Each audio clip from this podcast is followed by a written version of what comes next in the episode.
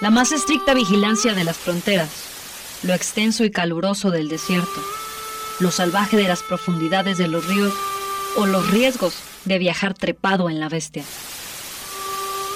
Nunca han sido, ni serán, obstáculos para el migrante. Decidido a buscar una mejor calidad de vida para su familia. Rumbo al norte.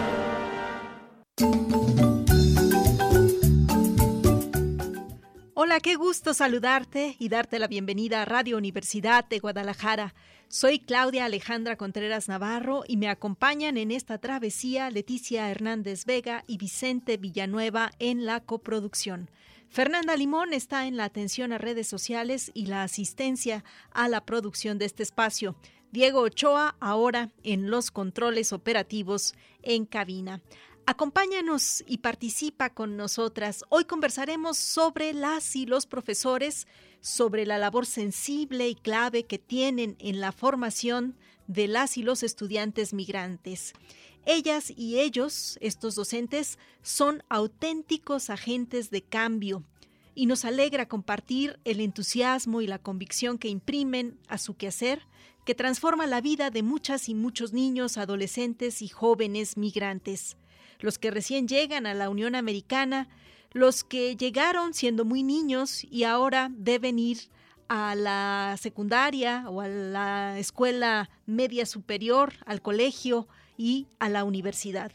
Por eso, hoy en Rumbo al Norte dedicamos este episodio a las y los profesores. Acá el reto al que se enfrentan en las aulas. Con esto comenzamos.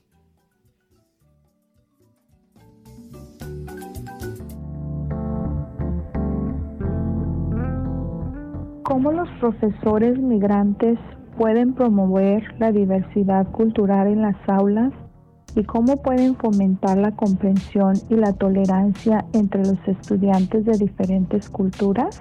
Los profesores tienen que ganarse la confianza de los estudiantes. Debe haber una buena relación entre profesor y estudiante. De esta manera se podrá promover la diversidad cultural en las aulas. A medida que el profesor aprende el trasfondo cultural de sus estudiantes, tiene una mejor perspectiva de cómo tratarlos y entenderlos, ya que en una aula puede haber hasta cinco culturas diferentes.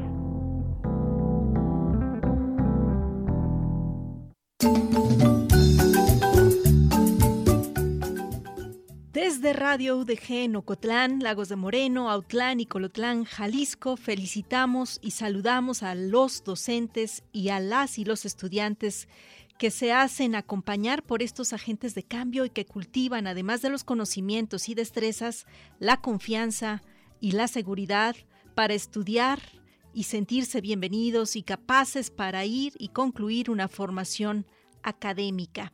Les invitamos a sumarse siempre a esta conversación desde el Facebook Live en Radio UDG Ocotlán. También pueden hacernos llegar sus opiniones y comentarios a las líneas 800-633-8100, Lada Nacional Gratuita, y también al 92 560 19 en Ocotlán y Jamay.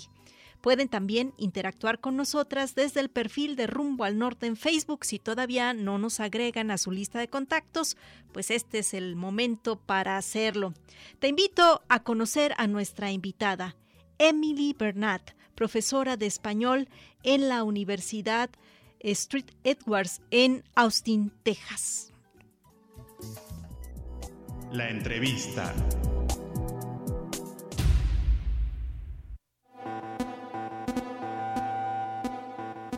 Me llamo Emily Bernate, ah, trabajo en ah, una universidad en Texas que se llama St. Edwards. Ah, mi universidad tiene muchos estudiantes hispanohablantes, ya que pues estamos muy cerca de, de, México. Yo soy profesora de español, de lingüística, doy clases de gramática, de traducción y también doy clases especializadas como una clase de lengua y género y trabajo con un programa que se llama Español para estudiantes de herencia que serían estudiantes que se criaron en Estados Unidos y escucharon español en casa, pero nunca lo estudiaron formalmente y les ayudó a profesionalizar su, su fluidez y su gramática en español.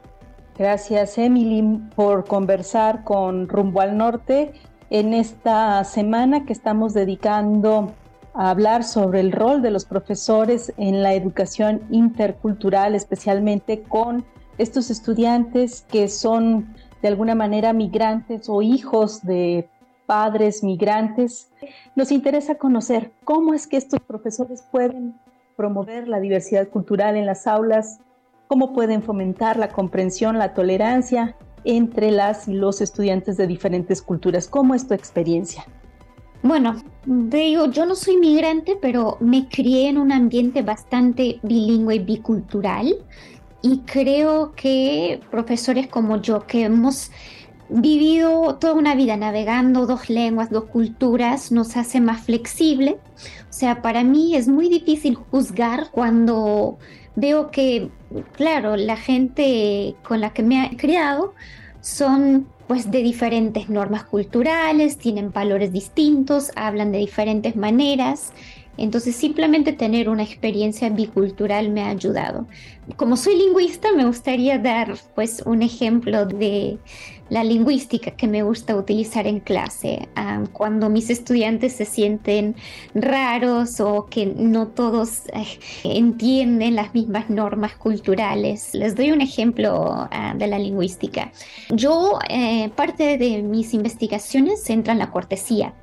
Y en algunas culturas, como la de los Estados Unidos, las conversaciones tienen turnos discretos. Es decir, una persona habla, la otra persona espera hasta que se termine el turno de la primera persona y de ahí entra.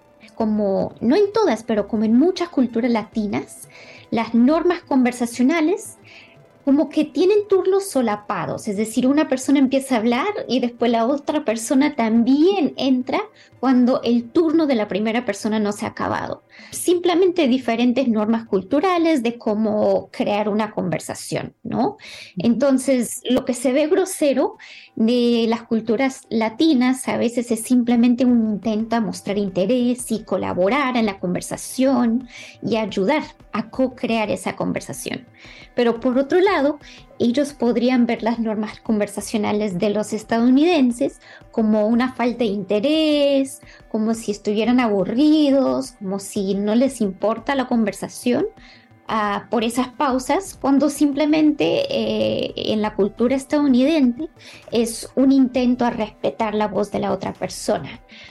entonces muchas veces me gusta compartir esas diferencias culturales en el salón para que sepan que sí, todos llegamos con experiencias diferentes y lo que te parece raro de otra persona puede ser simplemente parte de su crianza, de su cultura y no lo hace mejor ni peor, simplemente es una persona diferente.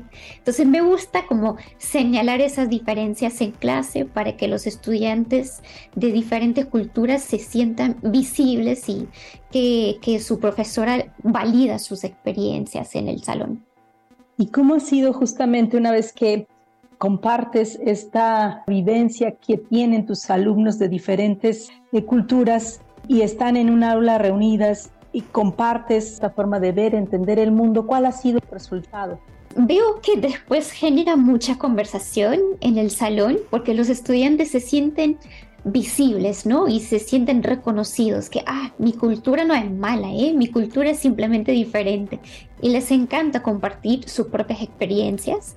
Y eso ayuda a mis estudiantes anglos también, para entender que donde ellos viven, sí, ellos se criaron pues identificándose, orientándose hacia la cultura del grupo mayoritario, pero claro, hay otras normas y maneras de vivir. Entonces a veces les pregunto, ah, a veces tú sientes que algo que haces es, raro. Les pregunto a mis estudiantes bilingües, ¿no?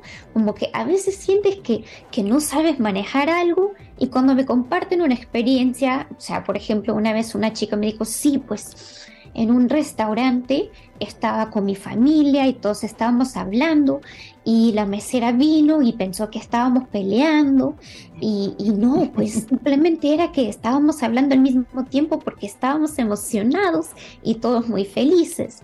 Y, y claro, después otros estudiantes también comparten sus experiencias y de ahí les agrego la teoría. Les digo, bueno, de hecho chicos, estas culturas se llaman culturas de colaboración, otras culturas se llaman culturas de cortesía negativa y les explico la diferencia.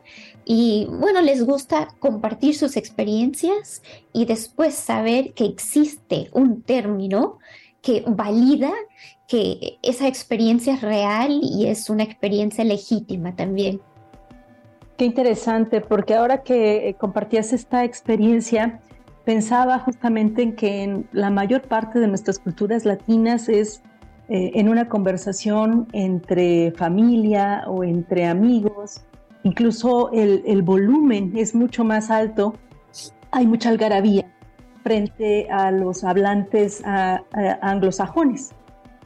Exactamente. Y es algo que, bueno, cuando como yo doy clases de español avanzado, normalmente la mayoría son chicos latinos, pero que se criaron en Estados Unidos, pero siempre tengo varios estudiantes anglos que han estudiado y ya tienen el nivel y, y, les ayuda a entender un poco más sobre la cultura latina, porque a veces van a las fiestas y dicen, sí, pero es que nadie me dejó hablar que no, mijo, tienes que entrar, o sea, tienes que hablar con ellos. Digo, no, pero es que tienes que entrar porque todos están colaborando y les tengo que explicar esas diferencias, ¿no?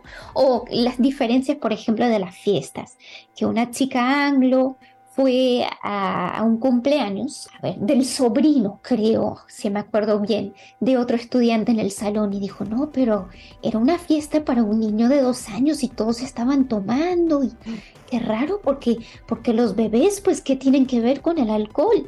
Yo no, pero es que la fiesta es celebrar todos en familia, ¿no? Y bueno, sí, compartir esas diferencias les ayuda a saber que que no son el centro del mundo, ¿no? Que, que existen muchas experiencias diversas y hay muchas maneras de vivir y convivir y reconocer que cada experiencia es válida, ¿no? Yo creo que ayuda tanto a mis estudiantes bilingües que a veces se sienten un poco abrumados por la presión de manejar dos culturas y también ayuda a mis estudiantes anglos a entender que hay otras maneras de, expresarse, ¿no?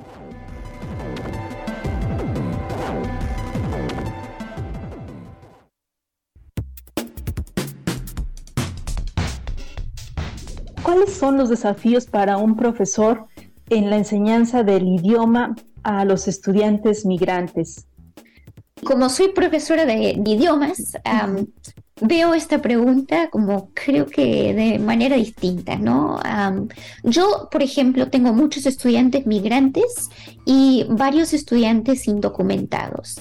Y definitivamente eh, es difícil la enseñanza cuando hay tantas experiencias diversas, porque en particular los estudiantes migrantes y los que hasta son indocumentados, sus padres no están familiarizados con el sistema universitario y entonces no tienen ese legado de conversaciones en la familia sobre la universidad y cómo es y qué esperar de, esas experiencias.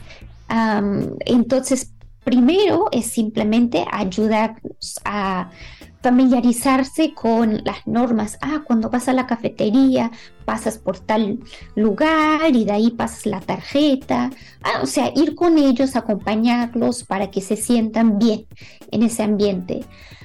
también muchos de esos estudiantes vienen con trauma, ¿no? Han pasado por experiencias difíciles para llegar a Estados Unidos y muchos por su situación económica tienen además la carga de tener que balancear el trabajo con sus estudios. Y creo que por tener otro tipo de vida, otro tipo de experiencia universitaria, a veces sienten que no, como que no encajan en ese ambiente porque sus experiencias son tan diferentes de los demás.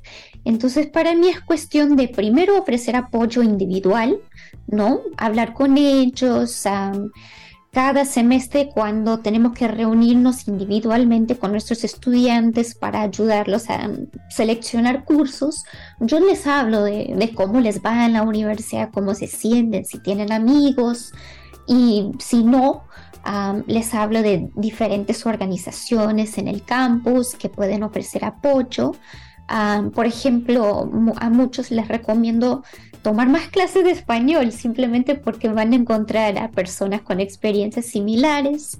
Ah, también a veces les animo a juntarse a una organización en el campus que tenemos que se llama First Gen, que es para los estudiantes de primera generación en ir a la universidad y otro es Monarcas, que es nuestro club estudiantil para los estudiantes indocumentados y les ayuda, bueno, primero simplemente a compartir sus experiencias y reconocer que no están solos y bajar el estigma que ellos a veces han, se han internalizado y también pues les da información práctica de cómo navegar cierto papeleo, ¿no? Que tiene que ver con la universidad y las becas.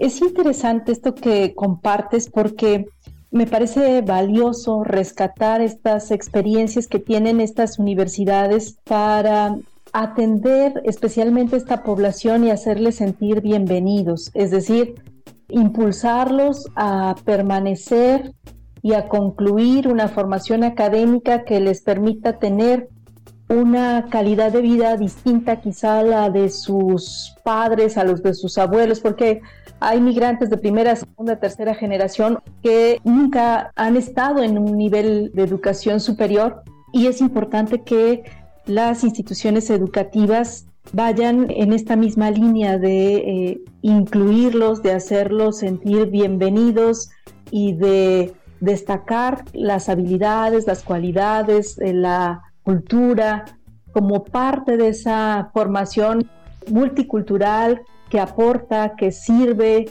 no solo a su comunidad, sino al país en donde están. Claro, es que muchas veces ellos llegan con, con un estigma, ¿no? Y sienten que, que como sus experiencias son distintas, que ellos como que no encajan en ese ambiente, que no es para ellos. Pero en realidad sus experiencias diferentes nos ofrecen, no sé, oportunidades para aprender de otras culturas. También ellos son los que pueden ser, ah, se me olvidó mencionar que doy una clase de traducción e interpretación. Nuestros estudiantes bilingües ya entienden las dos culturas y ya han balanceado eh, vivir en, en, dos mundos casi, o sea, y ellos han sido desde, desde niños, a veces traductores, intérpretes para su propia familia, entonces ya traen una cantidad de experiencias y conocimiento que a veces no es lo que tienen los estudiantes anglos tradicionales, pero ofrece mucho, ¿no? Ah, no cualquier persona, por ejemplo, puede ser un buen intérprete. Tiene que saber de las dos culturas y los dos idiomas y tiene que saber entrar y salir, o sea, de, en una conversación utilizando los dos idiomas al mismo tiempo. también son perfectos para entrar en una carrera de, de negocios internacionales. ¿No?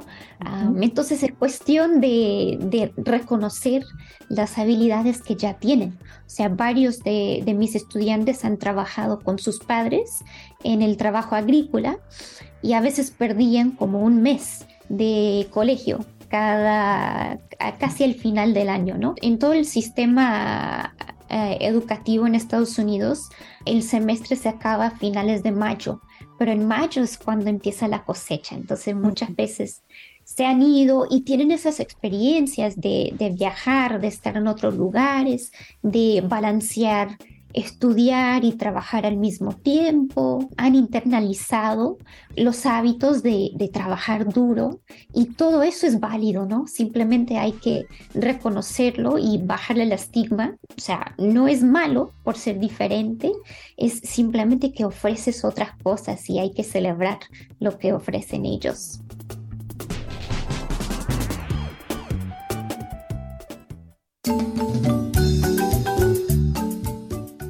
Hoy estamos conversando sobre el papel de las y los docentes en la educación de las y los migrantes en Estados Unidos. Estamos conociendo las experiencias que viven estos profesores. Escuchamos a Emily Bernat, profesora de español en Edwards University en Austin, Texas, quien destaca y reconoce el esfuerzo que las y los estudiantes realizan para continuar en la universidad y lo urgente, lo urgente que es hacerles notar que son valiosos y que pueden concluir la universidad y deshacerse de esos estigmas o esas falsas percepciones sobre ellos mismos y su cultura en la Unión Americana. Y para muestra, un botón. Escuchemos. Hola, soy Ana González. Yo llegué a Estados Unidos a la edad de 19 años sin saber el idioma del inglés. Comencé a trabajar en un Burger King y a la misma vez a estudiar inglés de tiempo completo. Me gradué como maestra en el 2006 y tengo 16 años trabajando como maestra bilingüe de tercer grado. Cuando llegué a los Estados Unidos tuve un choque cultural porque no sabía cómo comunicarme. Me daban muchos nervios simplemente saludar a la gente. Me cohibía porque no sabía responderles en su idioma. La cultura de los Estados Unidos es muy diferente a mi cultura, especialmente viniendo de pueblo, donde la mayoría de la gente te conoce y hablan la misma lengua. Al principio me costó adaptarme, pero a medida que fui aprendiendo el idioma, me fui acoplando y fui perdiendo el miedo.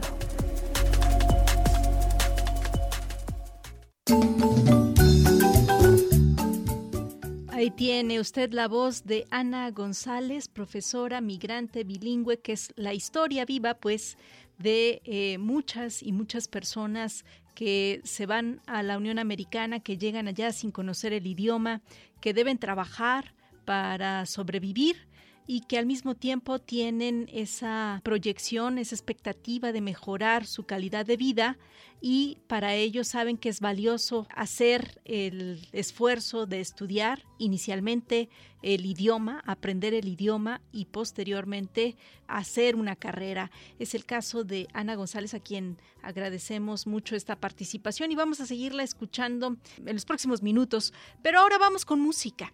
Les presentamos rock colombiano. Vamos a sumergirnos en esto que se llama la latinidad, una fusión interesante para acompañar la ruta rumbo al norte. Que lo disfrutes. Así se cocina la latinidad, fuego, cuero y alma de acero. Viene la latinidad que se cocina punta de talante, chao pa'lante, esa raza representa mi casa.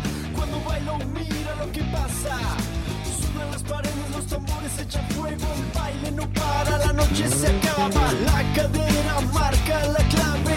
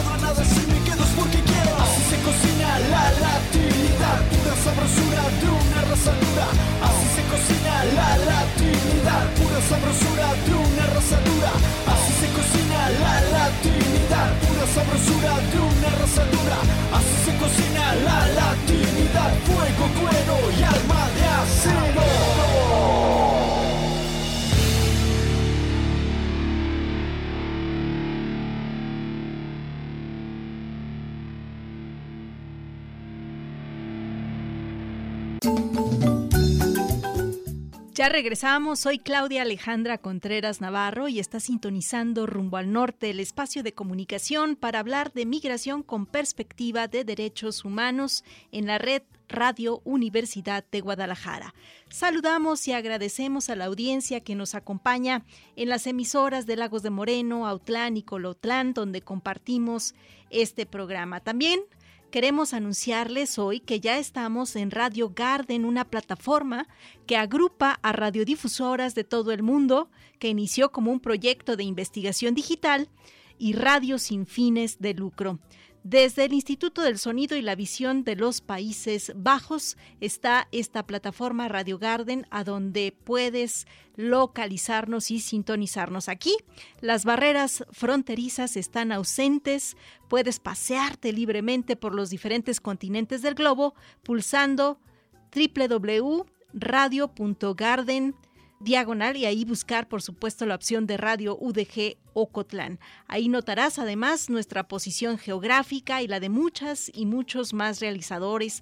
Notarás que algunos países concentran más puntos sonoros que otros. Ubicarás puntos en lugares que jamás te habrías imaginado. Esta es una experiencia compartida con miles de emisoras y es una gran conexión con todo el mundo. Por eso, ya nos pueden encontrar en esa plataforma Radio Garden y agradecemos también a Margarita Chávez del programa De aquí para allá y de allá para acá, que también trata la literatura chicana en los Estados Unidos, quien nos eh, convocó para que nos sumáramos a esta plataforma y bueno, pues ahora ya es posible. Saludamos y agradecemos desde luego a Margarita Chávez y también le agradezco los contactos, la facilidad para poder conversar también con Emily y con Ana que hoy estamos escuchando. Retomamos la conversación con Emily Bernat, profesora de español en esta Universidad de Austin, Texas. La entrevista.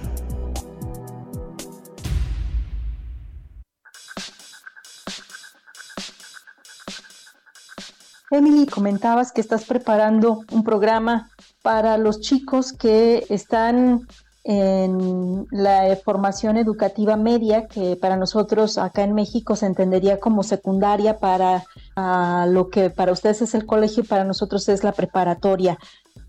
¿Qué es lo que estás preparando si nos puedes compartir? Claro, bueno, pues en Texas tenemos muchos migrantes, siempre ha sido así y siempre será así, ¿no?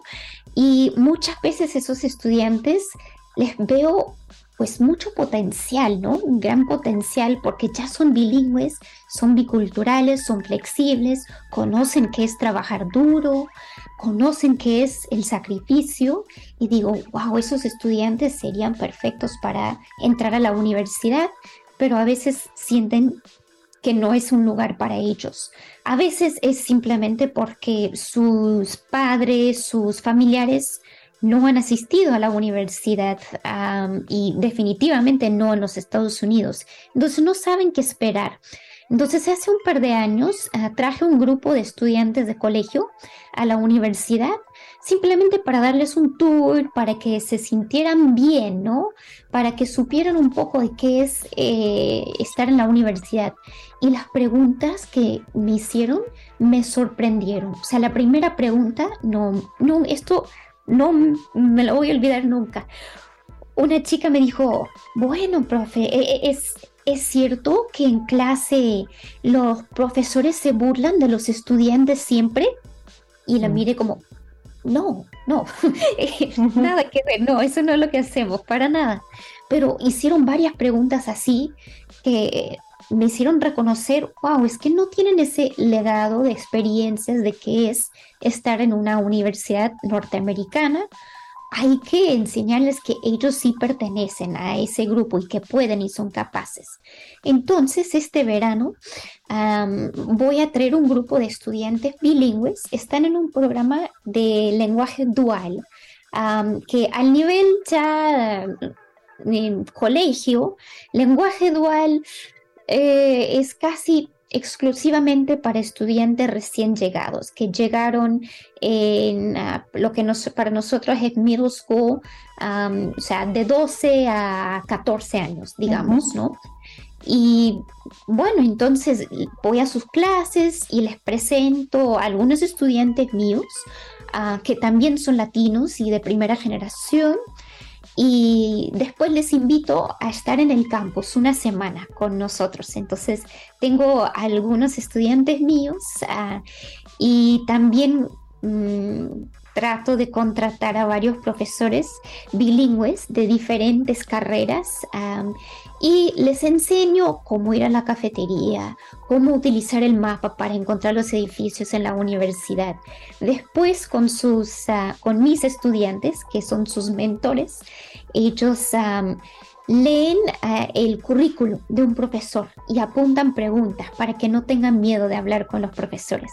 Y después almuerzan con los profesores y, les hacen preguntas y los profesores les dan consejos de acuerdo a lo que podrían hacer como una persona bilingüe en, esa carrera en particular. Simplemente quiero que estén en el campus y que puedan tener la oportunidad de ya visualizarse como estudiantes universitarios que sí pertenecen a ese espacio, que sí encajan en ese espacio y que lo podrían hacer con éxito. Porque muchas veces esos estudiantes, como, como nadie les ha hablado de cómo es ir a la universidad, no aplican, creen que no pueden cuando realmente no es así. Hay una mala interpretación o percepción equivocada de parte de los estudiantes migrantes o latinos, de no pertenecer a las universidades en Estados Unidos o que no sea un espacio con posibilidades de estudiar. ¿Qué hay con el resto de las universidades? A ver, diría que, es una lucha y es una lucha continua y desafortunadamente un poco lenta, ¿no?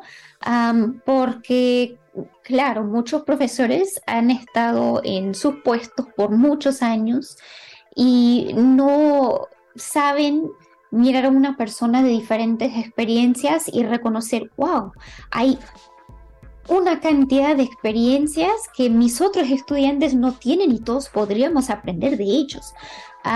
entonces diría que nuestra universidad se enfoca mucho en la justicia social y por eso, ah, bueno, les digo, cuando, cuando escribí un correo a varios profesores bilingües en diferentes carreras, yo pensé, bueno, ya es verano, todos quieren salir, viajar o por lo menos descansar. Ha sido un semestre pues difícil en la universidad. Seguro de ocho me van a decir que sí, cuatro. Todos me dijeron que sí, ay, con mucho gusto, sí, me parece fantástico, sí. Ay, ¿cuántos son? Porque yo los quiero llevar algo de mi, de mi facultad, una bolsita, un lápiz o algo. Y todos querían participar hay suficiente de nosotros que somos bilingües y biculturales y que podemos ayudarles a reconocer la, el valor de tener estudiantes, ah, de, tener un cuerpo estudiantil con mucha diversidad. pero en otras universidades, diría más hacia el norte, no es así. Por ejemplo, en las clases de español para los chicos latinos que se criaron escuchando el español, a veces hablándolo, pero que nunca tuvieron que estudiarlo formalmente. Hay toda una serie de libros para enseñarles que es como se dice esto, no se dice esto. Si tus abuelos, si tus padres lo dicen así, es incorrecto, hay que decirlo de otra manera. Y claro, entonces ellos internalizan esa idea de que ese ambiente no es para ellos. Pero poco a poco el ambiente está cambiando. Veo que hay más interés en fomentar un cuerpo estudiantil con mucha diversidad en Texas y en otras universidades cerca de la frontera. Emily, muchas felicidades por el Día del Maestro. Enhorabuena. Muchas gracias. Y que continúen estas experiencias tan positivas en tu universidad. Muchísimas gracias, fue un placer compartir un poco de, mis experiencias. También pues recalcar que, que no todas las universidades en los Estados Unidos rechazan a una población diversa, ¿no? Y es que es la lucha, ¿no? Hay que seguir sensibilizando e incorporando a todas las culturas, no solamente a las latinas. Así es. Emily, ha sido un gusto conversar contigo. Muchas gracias, un placer.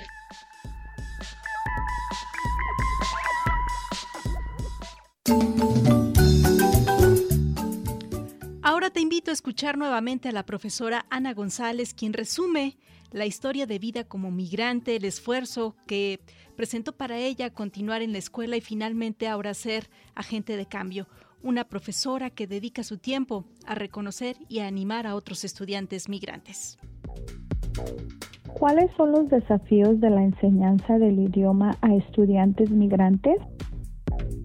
Algunos de los desafíos principales son que la mayoría de las veces los estudiantes que llegan a los Estados Unidos llegan con una educación muy limitada, es decir, por debajo del nivel de grado. Y esto no es porque los estudiantes sean incapaces de aprender. Esto se debe a la falta de educación no proveída en sus países. Por lo tanto, antes de que el profesor enseñe el segundo idioma, debe fortalecer el primer idioma del estudiante. Si el estudiante logra tener una buena base en su primer idioma, esto le facilitará la transferencia al segundo idioma. De lo contrario, el estudiante tendrá dificultades aprendiendo una segunda lengua.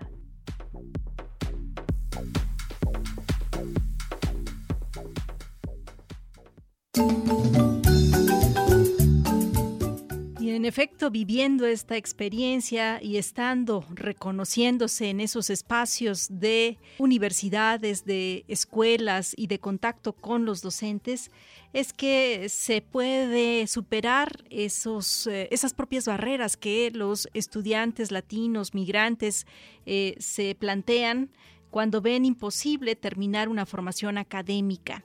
Y esto no es una condición que eh, ocurra solamente con los estudiantes que están llegando a los Estados Unidos. Esto es un fenómeno que ocurre también en nuestro propio país con los estudiantes que se movilizan, que en esa experiencia encuentran una serie de barreras que de repente puede desanimarles o a no sentirse bienvenidos o a no encajar que a veces limita las posibilidades de estos estudiantes que de por sí ya tienen muchísima riqueza, que se han animado a salir, a buscar esa experiencia, esa posibilidad y que deben tener la confianza de que son capaces para concluirla. Ese es el mensaje que, hoy queremos compartirte en este episodio de Rumbo al Norte. Seguimos conversando sobre la labor de las y los profesores, quienes juegan un papel clave para motivar a las y los estudiantes migrantes a permanecer y concluir su formación académica.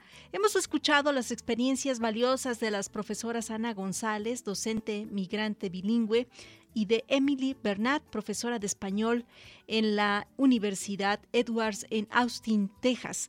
Y ya que estamos situadas en aquella ciudad, vamos a escuchar a Fernanda Limón, estudiante de periodismo del CUSIENEGA, quien colabora en Rumbo al Norte y nos comparte la siguiente información que toca además de las universidades a empresas y los gobiernos de Jalisco y Texas.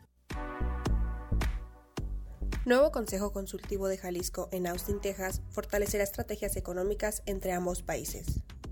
A partir de la estrategia triple hélice entre gobierno, sector privado y universidades, desde la Coordinación General Estratégica de Crecimiento y Desarrollo Económico de Jalisco, inició operaciones el nuevo Consejo Consultivo de Jalisco en Austin, Texas. Javier Arandaín de Obeso, titular de la Coordinación General, destacó. Nos sentimos muy contentos de que Jalisco pueda ir a Austin a aprender, a que construyamos un puente de dos vías entre esa gran capital, no solamente de un estado tan cercano y tan querido, sino una capital que se ha distinguido también por su comunidad universitaria y por recibir y acoger a tantas empresas tecnológicas. Raúl Flores López, presidente de Coparmex Jalisco, será quien encabece este consejo para fortalecer una agenda económica, de internalización, promoción turística y relaciones comerciales para la atracción de inversiones a Jalisco.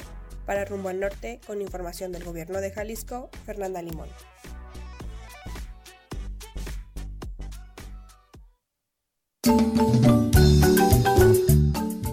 Gracias a Fernanda Limón, quien además también nos apoya en la atención a las redes sociales. Estamos en Facebook como Rumbo al Norte. Añádenos a tus contactos y colabora con nosotras en este espacio. Y también, por supuesto, estamos en el Facebook Live. Saludamos a todos aquellos que pues nos están sintonizando y nos comparten sus comentarios. Ahora vamos con la participación editorial de nuestra coproductora, la doctora Leticia Hernández Vega. ¿Qué tal? Muy buena tarde, Claudia, auditorio. Un gusto y un placer saludarles nuevamente en una emisión más de Rumbo al Norte. En esta ocasión, charlando sobre educación binacional. El día de hoy quiero compartir una iniciativa educativa muy novedosa que tiene lugar en nuestro país, pero que fue diseñada, pensada e implementada bajo un formato binacional. Me refiero a la primera universidad binacional para migrantes, que fue inaugurada en mayo del 2022 en el estado de Puebla, en México. Esta universidad tiene su contraparte en la Unión Americana y es el primer centro educativo exclusivo para migrantes, hijos de migrantes en Estados Unidos y familiares en México. Esta iniciativa es impulsada y sostenida por la organización binacional apartidista Fuerza Migrante, que en alianza con 17 organizaciones y liderazgos de México y Estados Unidos buscan el empoderamiento económico, social y político de los migrantes mexicanos y sus familias en México a través de la educación. Estas organizaciones consideraron la complicada realidad de la comunidad migrante poblana para iniciar su proyecto, ya que un gran porcentaje de las personas que salen de sus comunidades tienen orígenes étnicos, lo cual dificulta el proceso de adaptación, al no disponer de conocimientos y herramientas necesarios que implica el mundo globalizado y sobre todo la sociedad norteamericana, lugar de destino de casi el 80% de los migrantes que salen del Estado. Esto según datos del Consejo Estatal de Población de Puebla.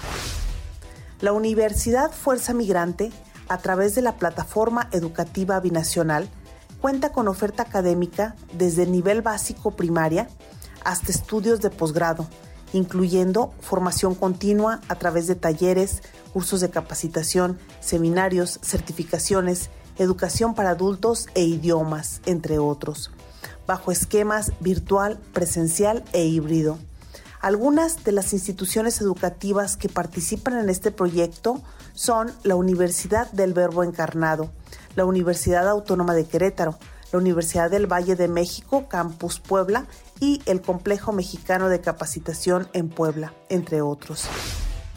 Si bien este proyecto viene a paliar un problema añejo en México, como lo es el rezago y la falta de oportunidades educativas, habría que plantearnos cuestionamientos en diferentes vías. Los migrantes, con su esquema binacional de apoyo, están resolviendo problemas estructurales, obligación del sistema de gobierno mexicano. ¿Es esta universidad el semillero de migrantes cualificados que una vez egresados se sumen a las filas del mercado laboral norteamericano? ¿O, una vez formados los jóvenes profesionistas, se quedarán en México para sumarse a la fuerza laboral mexicana? Si lo que pretenden las organizaciones es empoderar a los migrantes y sus familias a través de la educación, se podría pensar que a largo plazo disminuirían los flujos de migrantes hacia el vecino país. Esto si lo pensamos del lado mexicano. Y del lado norteamericano, ¿cuáles serían los beneficios y para quién serían estos beneficios? Si le interesa a usted visitar el sitio web de la Universidad Binacional para Migrantes, puede consultar nuestro sitio de Facebook Rumbo al Norte. Hasta aquí mi comentario. Nos escuchamos la próxima emisión.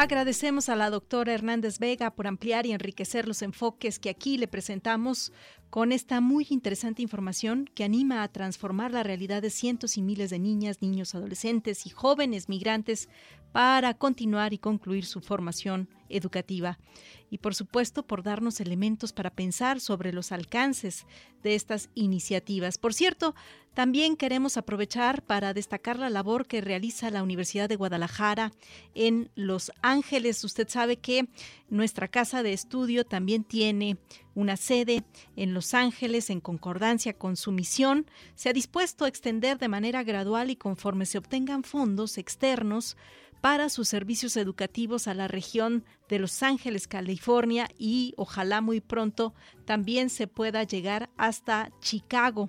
Tiene la Universidad de Guadalajara un diseño innovador, flexible, de un sistema que permite desenvolverse en un entorno de solidaridad internacional, inclusión, multiculturalidad, competitividad, sustentabilidad, que contribuirá a la prosperidad de la región, fomentando la participación y la productividad como una respuesta a los nuevos paradigmas, paradigmas de la migración y el desarrollo.